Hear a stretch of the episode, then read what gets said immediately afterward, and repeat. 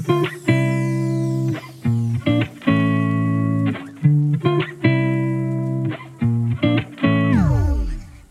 本一本又一本，欢迎来到又一本，我是 Bonnie，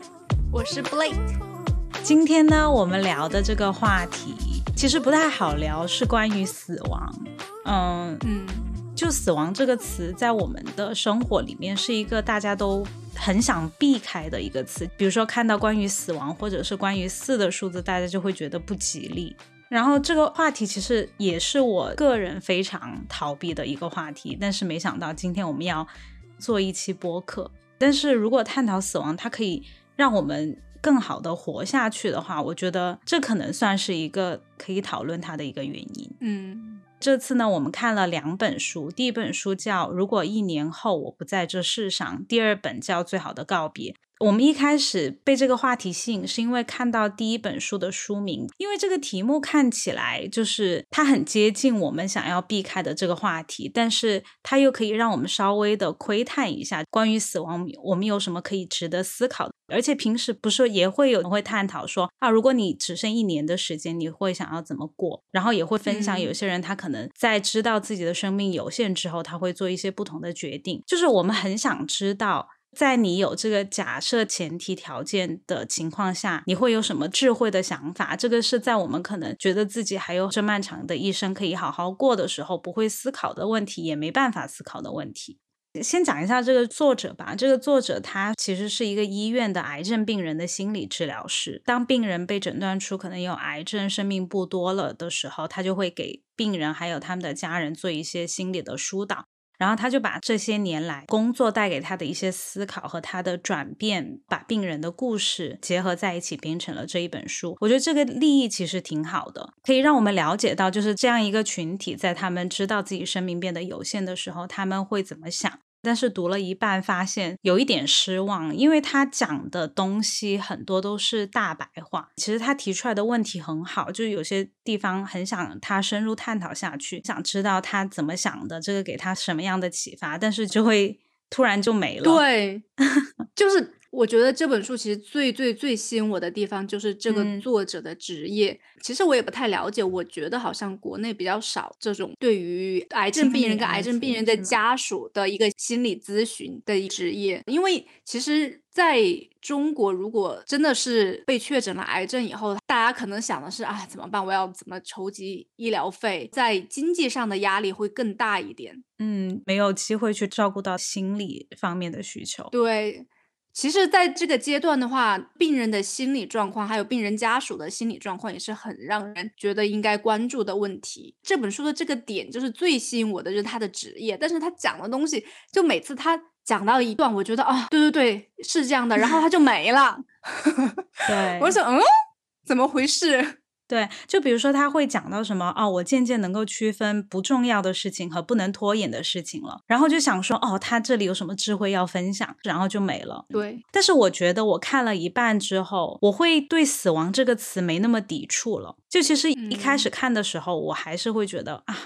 不舒服，但是看了一半之后，我就觉得嗯，这个话题其实是。可以看下去的，可以探讨下去的。然后我们就找了另外一本书，叫《最好的告别》，它的全名叫《最好的告别：关于衰老与死亡你必须知道的常识》。这本书的评分非常的高，我觉得作者他的背景也很值得介绍一下，因为他不仅仅是一个医学博士，他是先读了哲学、政治、经济学的学位，然后又跑回去哈佛拿了医学博士的学位，所以说他对一些问题的思考就会更深刻，而不仅。仅仅只是把他见到的故事分享给你。所在的波士顿哈佛大学医学院也是一个在美国很厉害的医学院。他还是美国民主党的医改顾问，就奥巴马时期还有之前的医改顾问，最年轻的哦，健康。嗯嗯，我想知道你以前对死亡这个词是一个。什么样的态度？其实你说的，就我小时候第一次知道什么是死亡以后，我就在家里面哭了。我就去找我妈说啊，我们人原来都会死啊，死了还要被烧成一滩灰，然后就 被什么撒进海里之类的。我就想应该是很痛吧，因为我其实对死亡没有什么了解。现在呢？后来呢？哎呀，我这样说嘛，我是我中间很长一段时间我都经常挂在嘴边，就觉得我不想活了。天呐，我觉得好累啊！为什么？对。我想起来有这么多的烦心事，但是其实我不知道从什么时候开始，我会很害怕坐飞机，因为我很畏惧那种你知道在空中那种未知的高度不停的抖动，只要它一抖，我的手心就会冒汗。嗯特别是那种长途飞机，我都是一分钟都不能睡，基本上十几个小时，大部分时间都是醒着的。就是警惕的状而且态。，嗯，而且你知道，我有一次坐飞机，就是坐在机长的后面，就我可以看到机长室，然后他中间出来上了很多次厕所，我就非常的紧张，每次出来上厕所，我说他怎么又出来了？他怎么又出来？也不知道是不是一个人，你知道那种穿制服的看着也 差不多。就是他能好好的驾驶飞机，那他不会把我们一起带去一个未知的领域吧？因为你知道，我从小就很排斥，就是我从小就意识到有死亡这个东西的存在，我就会很害怕，我就会告诉自己要屏蔽这个消息，然后只要有死亡这个东西出来，我就觉得不吉利，我要赶紧换台，或者说我要赶紧把这一页书翻过去，自己在心里面默念跟我没关系，跟我没关系，我会这样子。而且我记得我小学的时候，因为我最喜欢我爷爷了，但是有一天我放学回来的时候，就我当时正在跟我妹妹玩，我外公就跟我说爷爷走了，因为我知道我爷爷生病了，但是大家也不知道他什么时候离开嘛。然后他就突然跟我说，我当时很平静，平静到我作为一个小学生，我都把自己吓到。我就在想，我不是最喜欢我爷爷吗？我为什么这么平静？然后我也没有哭。外公也被吓到了，他说：“你这个小孩怎么这样？你不是很喜欢你爷爷吗？怎么都没有很悲伤？”后来长大了之后，我反而有时候想到我爷爷，会很难过。但是当时我是真的没有什么特别强烈的感觉。然后在读这两本书的时候，我突然就有一点意识到，我在想，我是不是太害怕这个话题了？所以说我当时被吓到了，就是我不敢面对他。哎，你知道你说的，我就想到一个我之前看的一个帖子，就是说什么是真正的悲伤，就是他说他跟他妈妈关系很好，但是他妈妈后来就是生病过世了，然后他外表下面就很平静的接受他妈妈的死亡，然后在葬礼上面也一滴眼泪都没有掉，然后大家都觉得你这个小孩怎么你妈妈死了都不难过都没有哭，但是他就不知道为什么他当时就是哭不出来，但是很多很多年以后，就是他说，当有一天风在吹的时候，吹过那个风铃，他突然就想到了他妈妈，然后他就嗯觉得、啊，原来我没有妈妈了，我好难过，好难过，就是这种。天哪！我 不要不要把这一期搞得那么伤感啊！我已经要哭了。对啊，所以我就觉得真正的悲伤难过，不是说你突然就这样表现出来，这就可能你当下在接收到这个消息的时候，你不想承认这是事实，你就会以一种逃避的机制，让你的情绪全部都淹没下去。但是当你到很多年以后，你回想起你爷爷的时候，你就会感到啊，原来我没有爷爷了，就是这种感觉。对，其实我我觉得我们的生命是很有限的，你永远无法预知疾病和意外什么时候能降临。就这句话好像听起来是一句老生常谈，就是让你过好每一天，珍惜眼前人。那我相信其实绝大多数都懂这个道理，但是你还是会犯错。就比如说你去拖延去做一件你一直想做的事情，或者是对你很在乎的人说了很过分的话。但是当真正死亡降临的那一天，你就会顿悟到其中的含义，就是后悔我当初为什么没有这样做。但是到那个时候，一切都晚了。就是死亡，它确实是一个让我们很不想要去面对的事情。就今朝有酒今朝醉，但是不能永远回避的，需要我们去重新认识它，不能只是把它跟悲伤和不开心和消逝联系在一起。它其实也是自然循环的一部分，它也是生命的一部分，它就是我们每个人的终点。嗯，不能因为害怕它就说我就没有终点了，这个是不现实的事情，这是一方面。而且看完这两本书，它不是说我们看完了我们就不害怕死亡了，对吧？嗯但是我觉得他给了我一个新的视角，因为就像如果一年后我不在这世上的作者，他本来就是一个给癌症病人做心理咨询的。其实，在他刚入行的时候，他也不知道怎么跟那些病人沟通。当病人问他生死的问题，他也不知道应该怎么跟他们聊这个话题，因为他自己也没有想清楚。但是看了那么多病人，他们在面对绝症，在面对最后的日子，他们会做什么样生活的选择？然后会怎么认识到死亡这件事情？他慢慢开始有了自己一个比较清晰的想法，但是这个想法他并不是说给你真的只剩一年的时间，你这么想，他是把这个想法当做他之后生活都可以这样依赖的一个想法，就是我们的人生就是一个单程的旅行。这个话好像很多人都说过。但是在他描述那些癌症病人的故事之后，再讲到这个概念的时候，我觉得就产生比较大的共鸣吧。对我来说，有些人不是会说，当你快要死的时候，很多执着都放下了，很多不甘心也放下了。当你人老了之后，很多东西你就慢慢清晰，什么对你是重要，什么对你是不重要的。所以，如果抱着这个视角的话，抱着我们是一个单程的旅行，可能以前有一些放不下的东西，哪怕是仇恨也好，或者是说呃不甘心也好，失去的机会、遗憾或者是后悔的事情，可能你好像可以更轻松的面对它了。但是你觉得你会吗？啊，你可能是本来就不 care 这些事情。但其实我跟你讲，我以前，嗯，我以前我想到，比如说在哪里吵架，商场跟谁吵架没有吵赢，我现在我每每想起来，我都会非常的生气，就是啊，我为什么没有怎么怎么说，没有 没有击败他？你说觉得我没有很多年之后你还会吗？对，而且我每次想起来，我都会越想越生气，越想越生气。你这个真的 太夸张了吧？哎，如果我跟你说，你的人生只剩一年的时间。你还会气这件事情吗？我如果只剩下一年的时间，我可能会想尽办法把那个人揪出来，重新跟他吵一次架，要吵赢他，我可能就，我就觉得我人生完整了。可能这就是你人生 care 的事情，我觉得那你的人生就应该致力于把这个事情做好。但是如果你现在没有到那个时候，我就想花费那么多时间，还要去把他找出来、揪出来，还要去跟他可能谈论一件他根本不记得的事情。你这个点我是真的完全 get 不到，因为你每次跟我讲，我都以为你是在搞笑。我是这样想的，我觉得这样我就觉得啊，我的人生没有遗憾了。我想到那些很气愤的事情。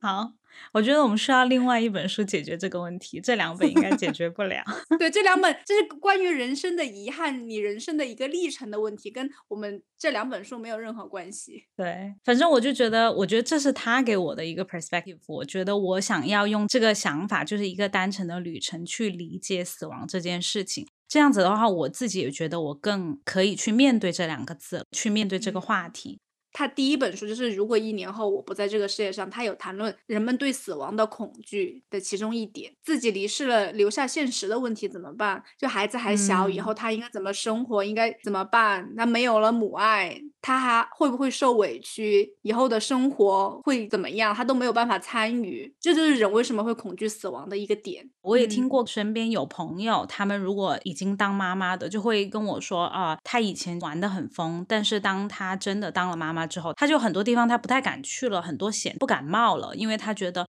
他想要保证自己是安全的，他想他的小孩在有妈妈的情况下长大。这个时候，他的死亡的问题是为了他的小孩去思考的，就是这个东西，它其实是会困扰到每一个阶段的人。嗯，所以说逃避它好像并没有什么用，还不如看他可不可以跟责任，比如说爱、照顾、关心、安全这些。话题联系在一起，嗯，来帮助我们思考，我们应该怎么去理解死亡这个主题。既然聊到这里的话，我们就要认真聊一下第二本书，因为我觉得第二本书它其实有更多的知识性，很多话题它聊得比较通透、比较彻底，然后也可以引起我们的思考。就是最好的告别这本书，我觉得它给我最好的一点是，它帮我们建立了同理心。他其实讲死亡没有那么多，但是他讲了很多老年人的生活状态，就是我们身边都有老人，但是他们心里面在想什么，他们真正担心和顾虑，还有他们思考的东西，我们以为我们知道，但是其实读了这本书之后，我发现很多东西我们其实之前是不知道的。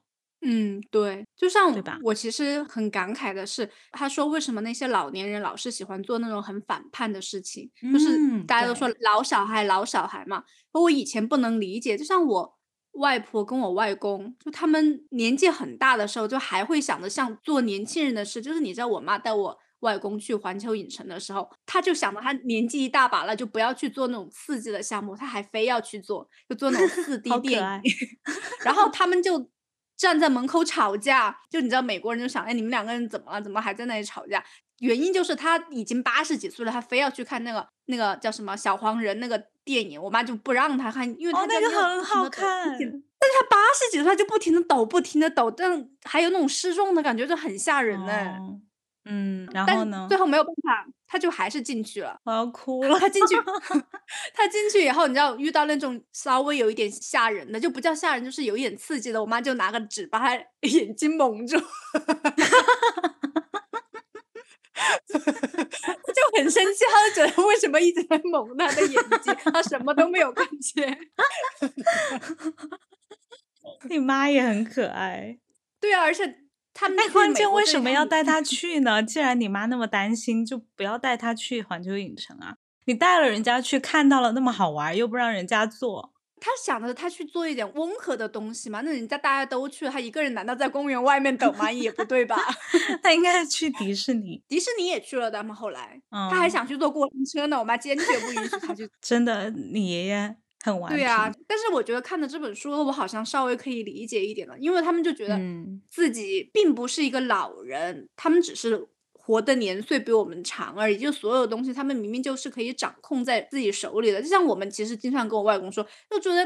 你腿脚都不好，你就每天待在家里看看报纸、看看电视，然后浇浇花这些，就不要一天到晚都跑出去。但是他经常就是早上就不见了，也不知道去哪儿了。然后保姆就到处打电话问他你去哪儿，他听也听不见他的电话。然后发现他去外面跟人家喝茶，又跑很远，还不是那种就在家附近，我们就很生气，就觉得你这个人。怎么那么不听话，就像个小朋友一样？嗯，但是其实我现在看完这本书，我就稍微 好像对他有一点理解了，就是他还是想自己控制自己的身体，就觉得一切都在掌控中，他不想让大家觉得他是一个废人，就是你就应该待在家里，你就应该每天看电视，每天浇浇花，哪儿也不要去，然后到时间就吃饭，然后到时间就上厕所。因为我们对老人的一种理解，就是他们的很多功能都衰退了。就比如说他的视力变差，很容易摔跤，就会有很多安全隐患。如果让他们自己独处的时候，所以说我们就想给他们更多的保护。书里面就讲了一个很重要的点，我们对老人的那种关心很重要的一个环节就是保证他们的安全。但是你怎么保证老人的安全？所以说你要给他们很多的限制，就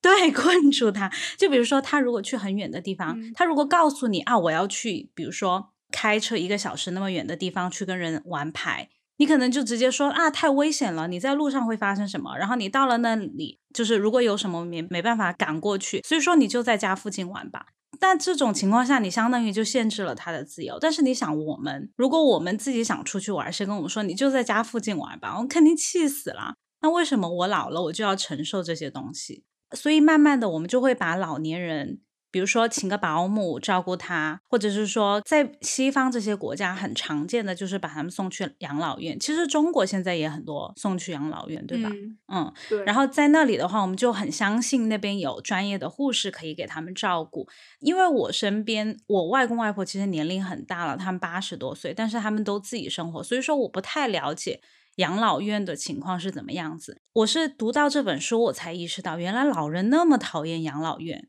我以为他们都很喜欢，因为就是一群同龄人在那里玩他们想玩的事情。美国的养老院可能跟中国会有不同，但是书里面他描述的美国的养老院，我看了我也不想待在那里，因为它就是很机械化的管理，固定的时间要上床睡觉，固定的时间要起床，然后你穿衣服很慢，还有人帮 你，对，会有人帮你穿衣服。有一个老人，他就说：“他说他觉得他自己就像一个犯人，仅仅是因为他老了就被放进了监狱里面。”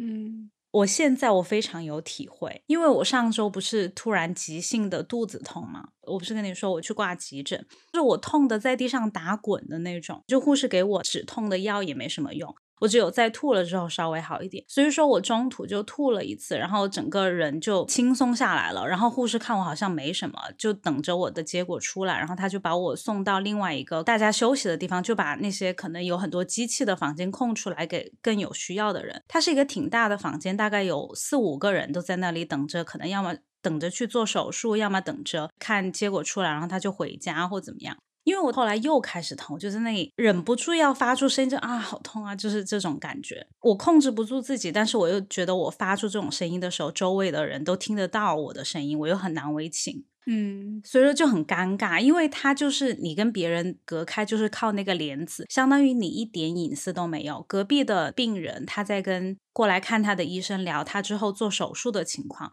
我也听得一清二楚。所以你想。当你老了之后，你就在那样一个环境里面每天生活，我觉得想起来确实挺可怕的。对，打着安全的旗号，但是感觉就是把你所有的东西都固定在一个小格子里，你没有办法，嗯，再自由的生活了。对，而且像我只是在那里待了一个下午加一个晚上，大概半夜的时候我就回家了。但是如果你想你要在那里生活，你熟悉的被子，你熟悉的家具，可能你年轻的时候喜欢旅游，你去各个国家买回来的那些你很珍藏的东西，你平时都想要看一看、摸一摸，你心情就会很好。这些东西你都碰不到。你到医院，他只给你，你知道一些橱柜，让你放一些你生活的必需品。嗯，谁愿意在那样子的空间下生活？但是这个问题，它并不是说。我们就要顺应老人他们的需求，让他们自己在家里待着，因为这个其实也是有不现实的地方。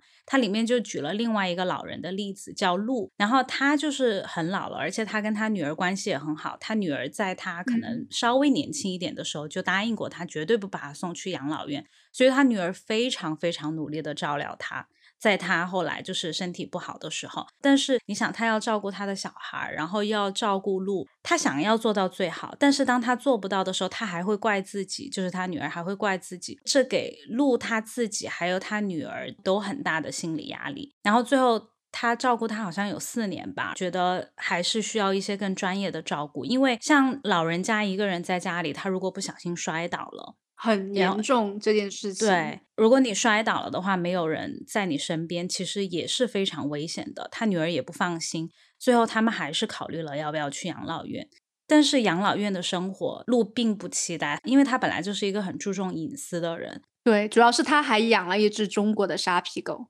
叫北京，他很想叫北京。很多养老院其实不接受宠物的，嗯，但是最后他们就找到了一个很像家的一个养老院，就是在那里的人，他们不把你称作为病人，他们把你称作住户，而且老人最渴望的一个东西在那里实现，就是你有一个可以锁上的门，而不是一个就是敞开的，大家都听得到你的说话、你的呼吸的那么一个空间。即使他可以锁上的那个空间缩小了，但是他有这个空间是他私密的。他可以想要自己待着的时候，他就在里面待着，而且他可以随心所欲，按照自己的想法来布置这个空间。你你可以用你家里的被子，还可以带上你的宠物。对，找到一个适合老人居住的环境，并不是不可能的，只是说我们现在养老院它的形成，它并不是按照老人最希望得到的那样子的生活来设计的。而是一个时代的产物，因为像美国的养老院的话，他们的兴起就是因为在二战之后，突然医学进步很快，大家对医院的需求就激增，然后他们就通过了一个法案，要修建很多的医院，大概修建了几千所，但是还是不够，然后他们就开始把一些病人，比如说像慢性病啊，或者是说就是慢慢变老、行动不便的病人，把他们转移到疗养院，在疗养院这个地方，它其实就是。很规范化的照顾这些被医院赶走的老人们，在那里的话，他们就为了制式化的管理和为了方便，一系列的设计就不是按照老人的意愿来的，就是按照他们觉得最适合的方式。比如说，老人明明可以自己穿衣服，但是。他们那里的人会帮你穿，为什么呢？是因为老人穿的非常的慢，他为了图个方便，他就帮你穿了。但是在这个过程当中，老人就会觉得我没有老到那个程度，我其实可以自己穿衣服的。可能我们现在觉得好像这不是一个什么大不了的事情，但是当你年纪越来越大，你可以控制的事情越来越少了，慢慢你连你自己的身体都控制不了的时候，别人还来剥夺你可以控制的东西，那个时候你就会很气愤，会很悲伤。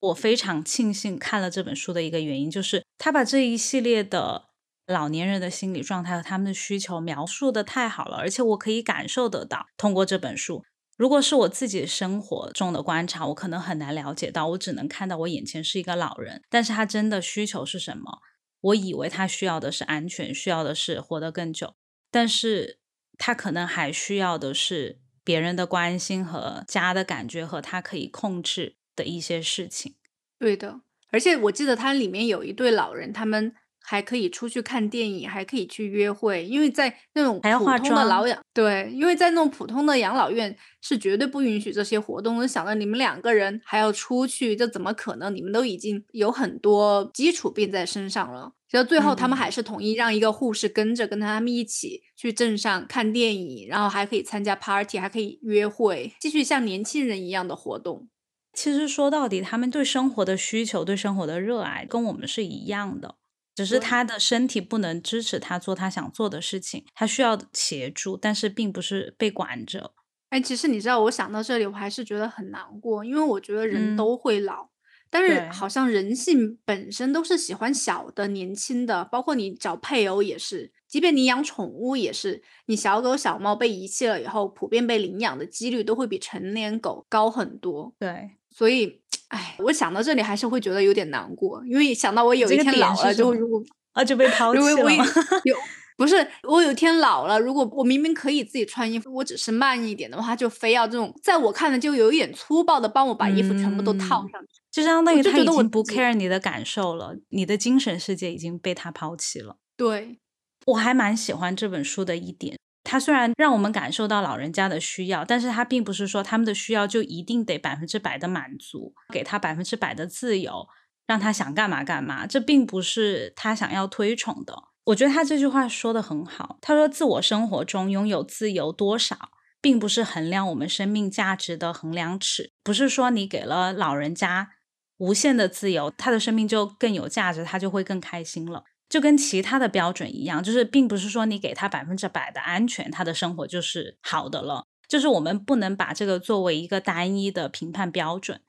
但是我们要了解，就是每一个人他有他自主的价值。就比如说我，因为我的自主，我会产生一种责任感，我会根据这种责任感来表现我的个性，来表现我的兴趣爱好。因为我有我塑造我生活的这个智慧，我们花了一辈子的时间来了解自己想要什么，来了解什么样的生活适合我自己。所以说，你要在某一个程度上给他们这种自由来定义自己的生活，这是非常重要的。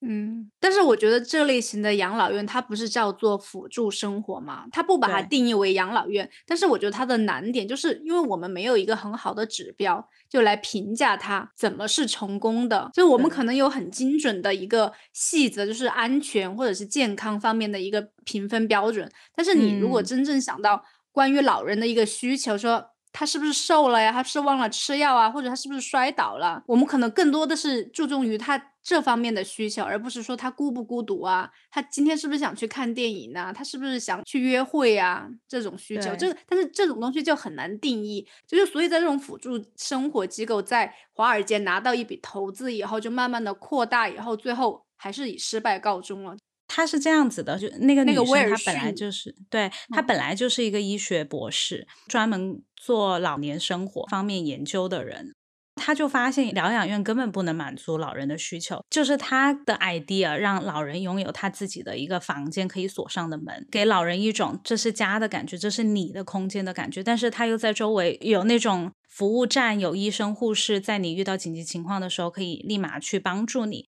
本来一开始大家都非常的不看好，因为在那个年代的疗养院就是制式化的，他们觉得这样子的话，你给老人太大的空间，他们不安全，所以说大家都把目光放在这个生活辅助的这个项目上，觉得它肯定不会成功。但是他们后来发现，老人的满意度大大的提高，而且他们对药物的依赖和摔倒的程度都明显的减轻了，这个项目就可以说是大获成功。然后他们就决定更大规模的开始建设这种养老院。后来他们就去华尔街拿到了投资，然后就开始扩建。对扩建的过程当中，就是它的辅助生活的这个目标，往往都是不达标的，不像它最初的那些那么成功。因为它的目的其实是让大家得到更好的生活，为了照顾老人。但是当你开始你知道有投资进入的时候，看的是数字，已经忽略掉你原本最初的那个想法了。即使那个科学家他到处去做演讲，说我一开始的想法是怎么怎么样的，现在这个生活辅助产业它的走向已经跟我当初设想的背道而驰了。你们对老人的照顾已经不是我当初想的那样子了。后来他们也开始简化的跟以前的疗养院更相似，而嗯忽略了老人本身的需求。所以说后来他也抛售了自己所有的股票，退出了。所以他最后这种理念还是败给了资本。对，请收听我们的 Double Entry。是的，就是因为这些东西很难衡量。如果你没有出于要去给他们给老人提供一个更好的生活环境这个出发点去经营的话，那这个事情就很容易走偏。因为他可能不一定会给你很好的财政数据，你干嘛要多花那么多钱给每个人都安个锁，给每个人都那么大的空间？那这样子的话，人均面积、回报率都都没那么好看。嗯。其实我觉得这个作者的文笔非常的好，这本身又是一个我们平时就是我自己还挺抗拒的话题，但是它意外的好看，意外的顺。对，因为他把一些理论的东西和故事本身结合起来，给你的感觉就是他带你逛了美国各种不同类型的疗养院。然后还有在那里生活的老人的状态，然后认识了一群很可爱的老爷爷老奶奶的基础上，你又了解了他们担忧的核心，就是在养老院的管理和老人的需求之间的矛盾点，还有我们需要理解的概念和需要了解的事情，就是很顺其自然的全部都串联起来的，就很通顺的就读下来了。嗯，我觉得我也是这种感觉，因为其实像 虽然说出来有点不好意思，我们之前读公共舆论的时候，我就觉得啊，什么东西啊看不懂就好痛苦啊，就要花很长的时间去思考他想表达的意思。但是你读到最后就有一种茅塞顿开的感觉。但是阿图医生他讲的这些故事，我就觉得很顺，就感觉我已经进入到他带领我去看那些。他的不同的病人，然后他描述那些美国现存的那些问题，而且你也会情不自禁，对你也会情不自禁的开始关心啊，这个老人后来怎么样了？他会喜欢这里吗？这个环境对他来说会不会好一点？你会带入这种情感，替他担心，会希望他好起来。对，因为我跟 Blake 其实看这本书都看哭了，但是我们哭的点不太一样。你哭的点是哪里？我觉得就是阿图医生他爸爸的故事吧，因为阿图爸爸也是一个泌尿科医生，就他是从印度过来的移民，然后当了医生。其实他在印度的家里也是很富裕的，然后他七十几岁了，还一周打三次网球，还在印度开了所大学，还在他们当地参加了一个什么。当了一个什么会长，然后生活是很多姿多彩的，然后突然就被确诊了，他的脊椎里面长了一个瘤子，就让他很困扰。好像我觉得他七十几岁本来是过着很健康的生活，然后突然就受到了很巨大的一个打击。嗯，因为他中间他做出了很多选择，就决定要不要决定做手术，要不要做放疗，然后经过了一切以后，就还是没有。战胜病魔，就好像突然之间就急转直下了，然后慢慢的从一个很肆意活泼的小老头，慢慢的就枯萎，最后不得不放弃了他的治疗决定，接受善终护理。但是其实我也从这本书里面读到了，就是善终护理，它其实不是真正的让你放弃治疗，它是。就是让你剩下的日子过得好一点，就不要那么难受。但是你还是可以随时就觉得啊，那我还是要接受医疗的帮助。不是说说你接受了善终治疗，你就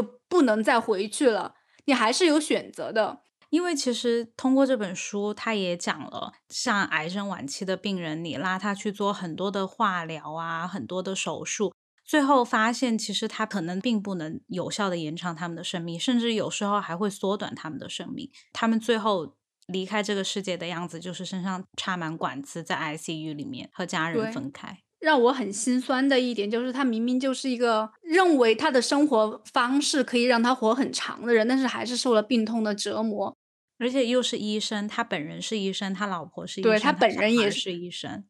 对他们全家都是医生，到最后还是逃脱不了病魔的折磨。可能他在他的职业生涯里不停的安慰病人，就提出一些方案，想要拯救他们，就最后还是也逃不过生病。所以你难过的点就是，你觉得人生很无常，不管你做好什么样的准备，哪怕你生活作息很健康，这个东西你其实他来的时候都是很突然的。我记得阿图医生最开始他有说，他说人就好像一个很复杂的机器一样。好像平时就运转的很正常，突然有一天，它就急转直下，一下就不行了，就坏掉了，很突然的一件事情。对，我记得他的那个比喻很好，因为他说，像我们平时身边的那些仪器，如果是一个很简单的仪器，它一坏就整个直接就坏掉了，我们可能都很清楚它是怎么坏掉。但是如果把生命比作一种仪器的话，它是一个非常复杂的仪器。那种很复杂的仪器，机器里面在设计的时候就有备选方案，那备选方案就会跳出来维持一段时间。但是你每一个功能它都有一个备选方案，它可能是慢慢慢慢整个机器开始就没有之前 function 那么好了。但是在它有一天它突然完全不能用的时候，你都不知道原因是什么。它可能并不是一个问题导致的，而是多个问题。就是跟我们身体一样，我们有两个肾，就是我们的胃和肺，哪怕切一点，我们还是可以保持生命的运作。嗯，我们的身体是给我们有赋予的备用的零件的，但是当它出现问题的时候，可能也没办法说立马找准问题把它解决好，我们就好了，而且会很突然的就停止工作了。对，所以这是你很感慨的一点，你觉得跟我们每个人。都有关系，就是会想到自己。我觉得我很感慨一点，就是好像人生就是不停的在做选择，好像看似不经意的决定就影响你一辈子。就你看他中间做了那么多次决定，他决定要不要手术，要不要放疗。但如果好像觉得他如果不放疗的话，是不是不会恶化的那么快，可以活得长一点？就或者是放弃一些东西，会不会也会不一样的结局？嗯，因为他在里面其实做了两个比较大的选择。第一个选择就是选择要不要做手术，这是在他才确诊的初期，因为当时有两个医生嘛，他得的这个病还挺罕见的，所以专家也非常的少。然后一个医生就是这个作者他本身工作的啊那个医院的一个医生，另外一个就是另外一家医院的两个医院的医生，他们对待他爸爸就是作为一个病人的态度非常不一样。因为他爸爸本来也是一个外科外科专家，对他有很多疑问、顾虑、担忧，因为他被通知要做的这个手术跟他平时做的手术方式啊，这些都完全不一样，所以他有很强烈的不安感，他就有很多的问题。但是在波士顿的这个医生，他没有耐心，他觉得我也是权威，我告诉你了，你就按照我的方法去做，后来就不耐烦的走了。然后另外一个呢，他就是倾听他的爸爸。当然，你有选择权，你可以现在做，他也让他可以选择以后再做。但是这个选择怎么选择，他不是把这个问题丢给你，你自己去想这个情况是怎么样，也不是说我帮你决定了，而是他跟他爸爸非常好的沟通，问他你生活是怎么样子，你现在生活最 care 的是什么，你。的优先次序是什么？你想要先完成什么？更在乎你现在的健康，要赶紧处理掉这个瘤子，它让你很担心，还是说你有很多你想要做的事情，你想把这些事情都解决好了，你再来面对这个肿瘤？因为它目前还没有长得特别快。然后在他沟通完之后，他了解了他爸爸的想法之后，给他提出了一个更适合他的方案。所以说他爸爸才有这个自由去先完成他想做的事情。等四年之后，他的这个肿瘤开始慢慢的已经影响到他的生活，才决定 OK，我来做这个手术。所以作为医生，他其实在病人怎么做选择的问题上起了非常关键的作用，这里就可以体现出来。然后第二个选择就是在他后来决定，因为他本来是做完手术之后情况，哎，情况好像没有恶化，但是接管他的就是另外的肿瘤科医生，那个医生就没有之前的那个医生那么好。他没有办法去倾听他，只是说你应该去做化疗，你应该怎么样？因为对于医生来说，他要告诉你他给你推荐的疗效的副作用，他也很难说出口。所以说，有时候做的决定基于医生给你的选择做的决定，也不一定是更适合你的。然后他爸爸当时做完手术之后，他就在决定是要么留在美国继续接受放疗，把肿瘤抑制住。或者是说他去完成他想做的事情，就是回到印度去看他自己创办起来的学校，还有他的基金会，因为他在印度也是很有声望的。他可能也知道活下来的时间也是有限的，他想去做他想做的事情，但是他们就做了一个错误的选择，算是错误吗？其实也不知道，不知道做了，嗯，对，因为你只做了这一种选择，另外一种选择好不好你也说不清楚。但是至少那一种选择是他爸爸要的。为什么在书里面，这个作者觉得对他来说是一个错误的选择？因为他爸爸没有机会再回到印度，在他离开之前，而且他的放疗也很失败，因为那个医生他跟你讲了很多很乐观的东西，但是可能存在的风险，因为他说的还不够直接，嗯。因为他说的是你，他就是会缩小啊，但是没想到那一个肿瘤反而还变大了，压迫了他的很多神经，导致他不能走路了。因为他其实做了手术以后，他身体恢复了一段时间，就是他还可以开车，又可以打网球了，就比较乐观了，已经变得觉得啊，那好，那我继续接受治疗，可能他会变得更好起来。对，所以他最后就没有办法完成他的心愿。但是对于作者来说，更好的治疗是，如果那个肿瘤医生。跟他沟通了之后，然后评估这个放疗的效果可能不一定达到预期，他有失败率的话，他爸爸可能有机会选择，那我不要放疗，我宁愿先去做我想做的事情。但是他爸爸失去了这个选择的机会。你想，就是对于这个作者来说，他们三个人，包括他爸妈都是医生，对于这种选择都那么的困难。如果一个医生他不在了解你的情况下帮助你去进行这个讨论、这个选择的话，其实作为病人，你能做的事情也非常的少，因为你根本不了解这些方式对你产生的效果是怎么样子。当然，并不是医生的问题，因为医生他本来也是需要这方面的经验，他需要慢慢去了解。所以说，我觉得这就是这本书存在的价值吧。他想让更多的人去理解到，对于老年人来说，他们怎样的。生存下去，最后的日子要怎么过？对，因为他自己书里面也写到，有百分之四十的肿瘤医生他承认，就是他给病人提供的方案可能没有什么效果，但是因为医患关系的就越来越错位，医生他不愿意摧毁病人的期望，就可能他会跟他说啊，那你做了这个方案，你的身体就会怎么怎么怎么样，都是说的好的，他很大的副作用他自己可能不清楚，也有可能。他不想破灭病人的期望，而且你怎么知道这个医学奇迹不会发生呢？对吧？有时候医生其实他觉得你不适合做这个治疗，但是病患很想要做，你也不可能告诉人家你不要做这个，对你真的不起作用。但是他就是想做，那你能怎么办呢？对呀，因为他们其实都希望活下来，他们可能会啊问医生成功率是多少啊，成功后的结果是什么。通常病人和病人的家属都会美化这个结果，就觉得啊，那我会不会成为医学奇迹？我就是少部分的那一部分人。嗯，所以里面就很多各种问题交织在一起。嗯，最后他讲了一个很重要的点，就是怎么跟病患去沟通。你要从病人那里得到什么样的信息？比如说，你要知道他如果他要维持生存的话，他可以接受怎样的身体条件？比如说，有些人他说：“我如果不能走路的话，我宁愿死。”那在这种情况下，你可能就知道哦，可以自由的活动对他来说是很重要的。如果没有这些的话，宁愿离开这个世界。但是对于有些人来说，他觉得只要可以看到我的家人，可以继续陪伴在他身边，哪怕我不能动。哪怕我瘫痪了，哪怕我需要坐轮椅，我都可以接受。那可能医生就可以进行更积极的治疗。每个人他对自己可以承受的痛苦是不一样的，他的要求是不一样的。那怎么跟他们沟通？比如说，你就要问他，你可以承受怎样的痛苦，而不是一味的为了创造医学奇迹而给他插更多的管子，让他活得更长。有些人他可能那个时候他已经觉得活着对他来说是一件很痛苦的事情了。对，哎。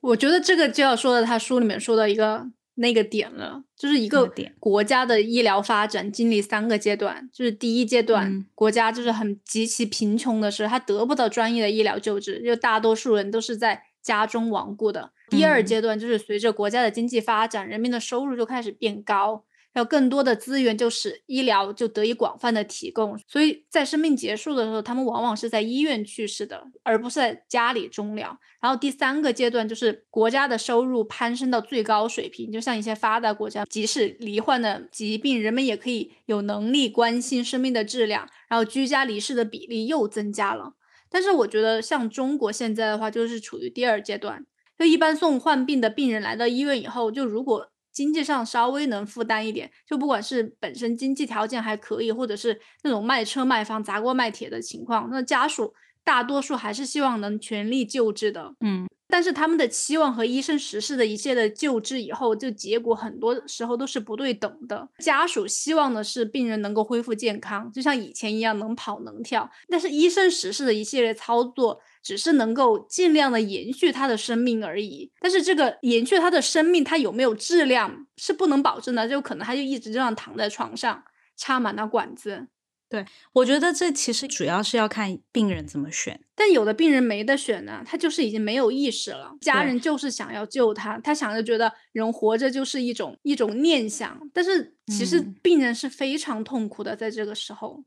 嗯，就虽然他活着，但是他并没有尊严的活，就是全身插满的管子，就可能翻身都需要别人帮助。嗯，我就在思考要不要分享一个我外婆的故事。其实很想讲，其实我外婆人生的最后两年就是在 ICU 里面度过的，就是她基本上就是插满了管子，就是她没有任何意识了。但是我们家里人都觉得，可能也是跟普通很多普罗大众的家庭一样，就觉得就是应该全力救治她，不管她的生活质量怎么样，就好像人活着就是有一个念想。但是我每次进去看她的时候，因为你知道 ICU 里面每天就只能进去半个小时，她真的唉。他已经没有意识了，就是我的，我看到他的感受是，就人都要走到生命的尽头了，还要经历这些，因为他是脑梗，他不能自主呼吸，就要插一个那个氧气管在鼻子里面，然后还有一个鼻饲管，因为他还要营养，因为他不能吃东西，要输营养在你的胃里面，然后还要吸痰，那个吸痰那个管子它是有一个钮，然后按一下，他整个人就会这样弹起来，唉，我就觉得。为什么要受这种痛苦？嗯，太痛苦了，我都觉得，因为他虽然没有意识，但是他的眼睛有时候还会睁开，就是他的下意识睁开的时候，我就看到一个那种很灰败的眼睛，就完全没有神。嗯嗯，那但是你说，如果让我们家人说，那我们不治了，如果拔掉他的氧气管，他可能十分钟就没了，但是没有人能够做这种决定，就好像觉得，嗯，怎么就好像是在杀害他一样。对呀，所以你说这种应该怎么沟通？而且我跟你讲，在 ICU 里面的病人，我都觉得很可怕，因为我每次看完他以后，他是住在一个单独的病房的，然后外面还有个稍微大一点的病房，就是里面躺了可能几十个人吧。因为他的那个医生办公室在最里面，我要经过那种长长的一个走廊，因为他右边就是那种一整排玻璃，我可以看到里面病人的一些情况，很多那种老人就还切了管，就把在脖子那里切一个气管，然后插管进去。然后他才可以呼吸，然后我看到他们也不能翻身，就需要里面的护工帮他们每天这样动一下，就防止长褥疮。我看到他们就是一副骨架再加一层皮，唉，我当时就想，如果我有一天是这样，我绝对不要活了，太痛苦了。我就为了什么就没有任何的生活质量，有什么意义？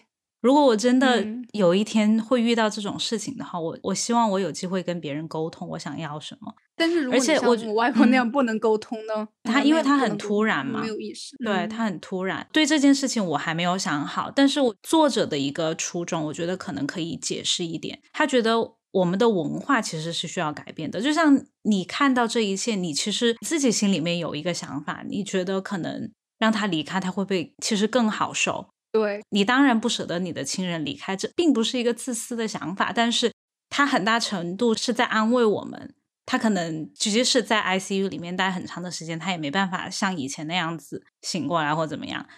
嗯，那在这种你可能已经知道什么对他是好的情况下，你没办法做决定的原因是什么？可能就是因为文化给我们的一些枷锁，就是我们会觉得这样子是不孝顺的，这样子是。错误的，我们为什么要放弃一条生命？在我们看完这本书之后，就是这种想法稍微有点改变。我们意识到这个东西可能对他来说是一种解脱，那我们心理负担可能没那么重，而且他们可能也会更好受，甚至那个他们以后可能会变成我们。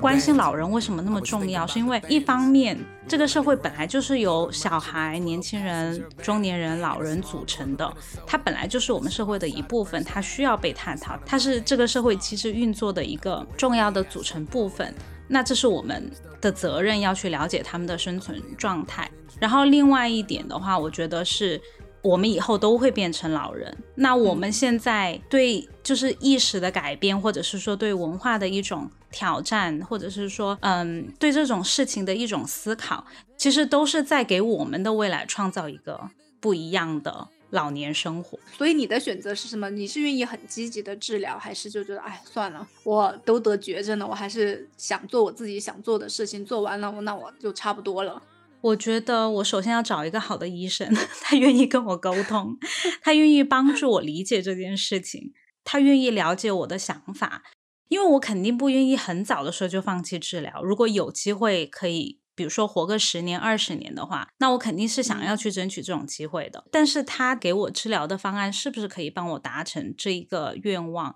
我没办法自己判断，我需要他来帮我判断。那他如果愿意聆听我的想法，然后跟我探讨哪种方案是最切实际、可以满足我愿望的，我才能决定。但是如果你说我到了一种状态，是我已经失去意识了，我觉得我最不能接受就是失去意识之后还活着。我知道，就我之前有看到一个新闻，就是是一个植物人，他就在床上躺了二十几年。就有一次，他们做一个研究，研究植物人的脑电波，他们其实可以通过脑电波接收到植物人想传递的一个信息，最后把那段脑电波解读出来以后，就说 “kill me”，杀死我，真的，他真的是不想再活下去了。这种他有一点意识，但是完全没有办法自主行动，就很痛苦，还这样活了二十几年。哎，那你呢？你为了？维持你的生命，你愿意接受的最低的生活程度是什么？最低的生活的品质。如果我到生命尽头那一刻，我希望我一秒之内就马上就死了，我不想经历那么多痛苦，那种医疗器械带来的痛苦。那是那是一个理想的状态，但是在你还有一丝希望，但是你又不确定那丝希望会不会实现的时候，你还有选择的情况下。你会怎么选？因为比如说，你要么去做一个手术，但是它有非常大失败的可能，啊，或者是说你就这样子，你你不处理它，但是你还可以活个两三个月。但是那个手术我做了以后，我可以活多久呢？成功了以后，我只是给你举个例子，我怎么知道？就像它里面有个故事，那个女生就问她爸爸啊，你可以接受的最低生活的程度是什么？他说只要他可以吃冰淇淋、看足球。他就可以活下来，所以说他最后在他手术出现问题的时候，医生问他女儿，嗯，要继续手术还是放弃？然后他女儿就说哪一个可以保证他爸爸可以吃冰淇淋、看足球什么什么的？然后医生就说继续手术。后来他爸爸就继续手术，虽然最后还是没有完全的康复，但是他最低的要求都可以得到满足。就是所以说我在问你，你你自己最低的标准是什么？我觉得自由的行动吧，我最低的标准 要求有点高。你说轮椅你都不愿意坐吗？你愿意坐轮椅？轮椅我可以坐，但是我比如说上次就是我可以稍微走几步路的，我可以以轮椅代步，但是我可能走不远，稍微的有一点自由行动的空间。嗯，我不能接受我完全躺在床上就动不了了。但是你意识是清醒的呢，可以说话。不行，但我吃喝拉撒都要在床上啊。对，我不能接受那样的我。好吧，当然这个是会 变的。接受吗？我不知道，是会变，可能可能要到那个时候吧，要根据事实的情况来说。如果你是被照顾的那一方，你可能需要告诉你的家人你的期待是什么。如果你是照顾对方的那一方，其实这个话很难很难聊，很难开口，但是要问清楚他想要的是怎样的。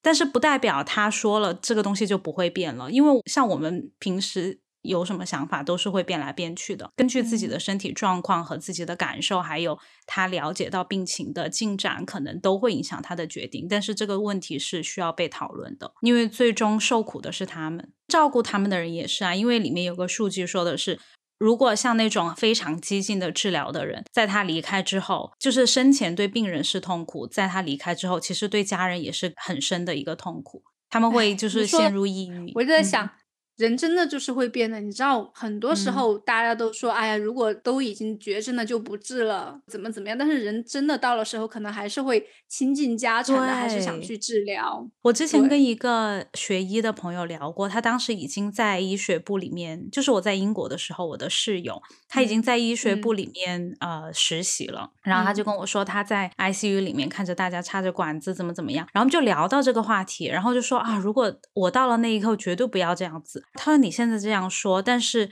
可能他们那些插着管子的人以前也这么想。但是当他到那一刻之前，他都不知道他想要活下去的愿望那么强烈。对啊。但是我觉得有时候他们愿望那么强烈，也有可能是因为他们被提供了错误的信息，以为就是得到那样的治疗，他们就会多活个十年、二十年。但是其实这样的治疗只是让他们多维持个一年、两年，而且都是以这样的方式，而且没有任何质量。嗯，对。”嗯，哦，我们刚刚不是在说哭的点吗？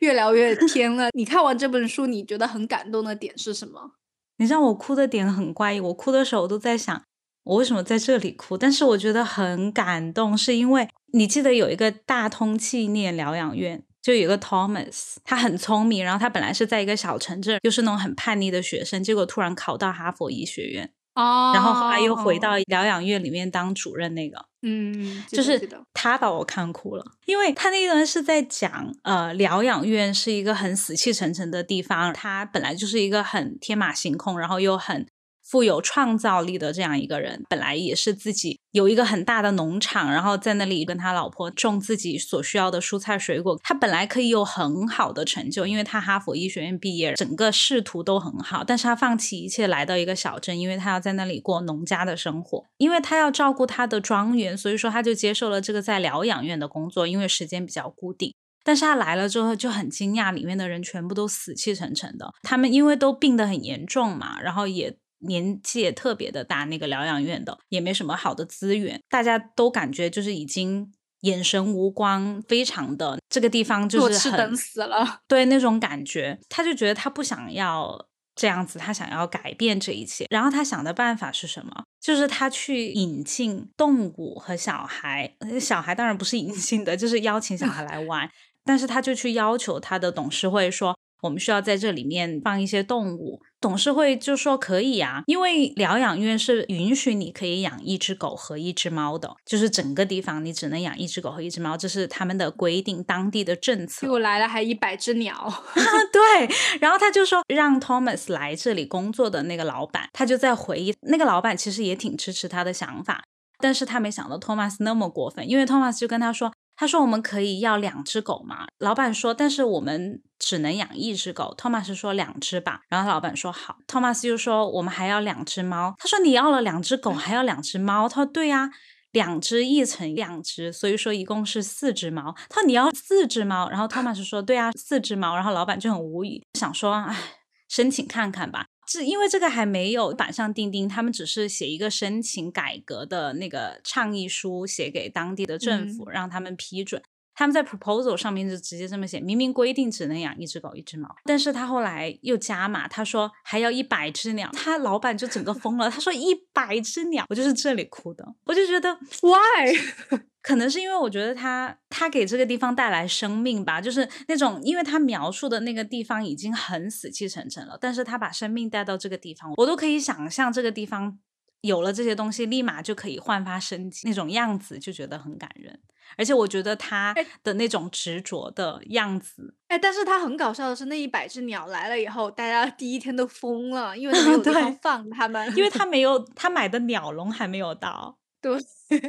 那个送鸟的人就直接把一整车的鸟放到他们楼下的一个储藏室里面，所以那一百只鸟就在那个房间里面飞。最后鸟笼来的时候，他们就一个一个去把他们抓进鸟笼里面。那些老年人本来就是已经很不开心的在那里待着，然后看到他们在那里抓鸟的样子都笑疯了。就是我在看第二本书的时候，对我在看第二本书的时候，我其实就会想到第一本书。会想到他那个人生就是一个单程旅程这个点，其实我们有时候觉得啊，你做这件事情很荒唐啊，但是你在去做这些尝试的时候，你哪怕做起来很滑稽，好像是一个很失败的一个安排，但是其实他也给别人带来了快乐。这种经历，大家共享的这个经历其实是很宝贵的，就是这个旅程上面的这些经历，不管它是好的是坏的，但是它初衷是好的，那一段还挺欢乐，然后又。又很感人，对，我会觉得很欢乐，但是我没有 get 到哭的点是什么。对我也觉得哭的点很奇怪，因为因为这一段他也是在讲嘛，他就说老年人他们其实需要，就有时候我们觉得我们把他照顾的很好，他们就好了，但是其实他们也需要去照顾别人的那种感觉，嗯，他们也需要感觉自己是被需要的，其实就跟我们一样啊，我们现在需要被需要，我们老了也需要被需要，对。In my heart still drives me over the edge, it is you that I want to hold me in bed. 要来一个书评时间吗？可以呀，你打多少分？我第二本书《最好的告别》，我给他五星好评。我也是。我也是五星好评，因为它其实它文字的描写还有它的叙述方式我都很喜欢。嗯，以他真实观察到那些例子，然后不停的这样穿插着讲，让我很真实的感受到美国那种，其实也不只是美国，就是让我很真实的感受到不同的病人不同的心路历程是怎么样的，然后还有美国面临的一些养老院的一些问题，其中有欢乐，也有很感人的点。我觉得它其实可以让你大开眼界，所以这这本书非常的好，写的很好，而且这样一个不太好讲的话题，他也把它讲的，嗯，让我们读起来没有那么的难过。而且我觉得文笔也很不错，也有可能是翻译的功劳，翻译也不错。哎，那第一本呢？哎，第一本两颗星吧。两颗星 的点是什么？两颗星的点，我是觉得它其实。很多故事我都觉得很不错，但是到了我想再深入了解的时候，它就戛然而止了，嗯，就没了。通篇读完以后会有一点感触，但是好像读完了就忘了，我也不太记得他讲了什么。嗯嗯，我给他三颗星。我的点是因为我觉得他字数很少，读一下 也不会浪费太多时间。嗯，其次我觉得他让我开始接受聊死亡这个话题是这本书。嗯。虽然没有一个什么具体的点，但是我读完了之后，我觉得好像讨论这件事情没那么可怕了。嗯嗯，但是如果你想通过这本书获取什么很有用的知识，我觉得可能没有。你如果在无聊的时候偶然身边有这本书可以拿来翻一翻，我觉得也也还是不错的。就你读下来不会有那种很沉重的感觉，你会觉得这是我们需要面对的。对，就记住那一句话。人生是一个单程的旅程，而且还有一点，他说的是，其实我们生活在这个世界上，我们存活到现在，我们活到现在就是一个很幸运的事情，因为我们生命里面可以发生太多的偶然事件了，所以我们只要活着就应该觉得很庆幸、很感恩。因为我想到，我其实以前经常做一些事情，我觉得还是挺把我自己置身于危险当中。对，现在想起来，比如说跟陌生人搭讪，要去搭人家车，差点失去了一个肾。真对，嗯，而且我觉得读这本书并不是说我们就知道怎么更好的活下去了，因为其实很多人他其实即使得了癌症，他可能都没有办法突然明白生命的意义是什么，他可能到死他都没有想清楚。但是这是给我们一个窗口，可以帮助我们了解老年人和他们正在经历这一切的人。这个其实是很宝贵的一个嗯观点，对一个观点。我看完了以后，其实我觉得给我最大的感受就是，人要及时行乐，然后还要好好搞钱，以后要住好一点的疗养院。对。好吧，那谢谢大家的收听。如果你有什么故事想跟我们分享的话，也可以跟我们留言。如果你喜欢我们的节目，请记得帮我们点赞、点桃心、推荐我们。那我们下一期再见吧，谢谢你的收听，拜拜，拜拜。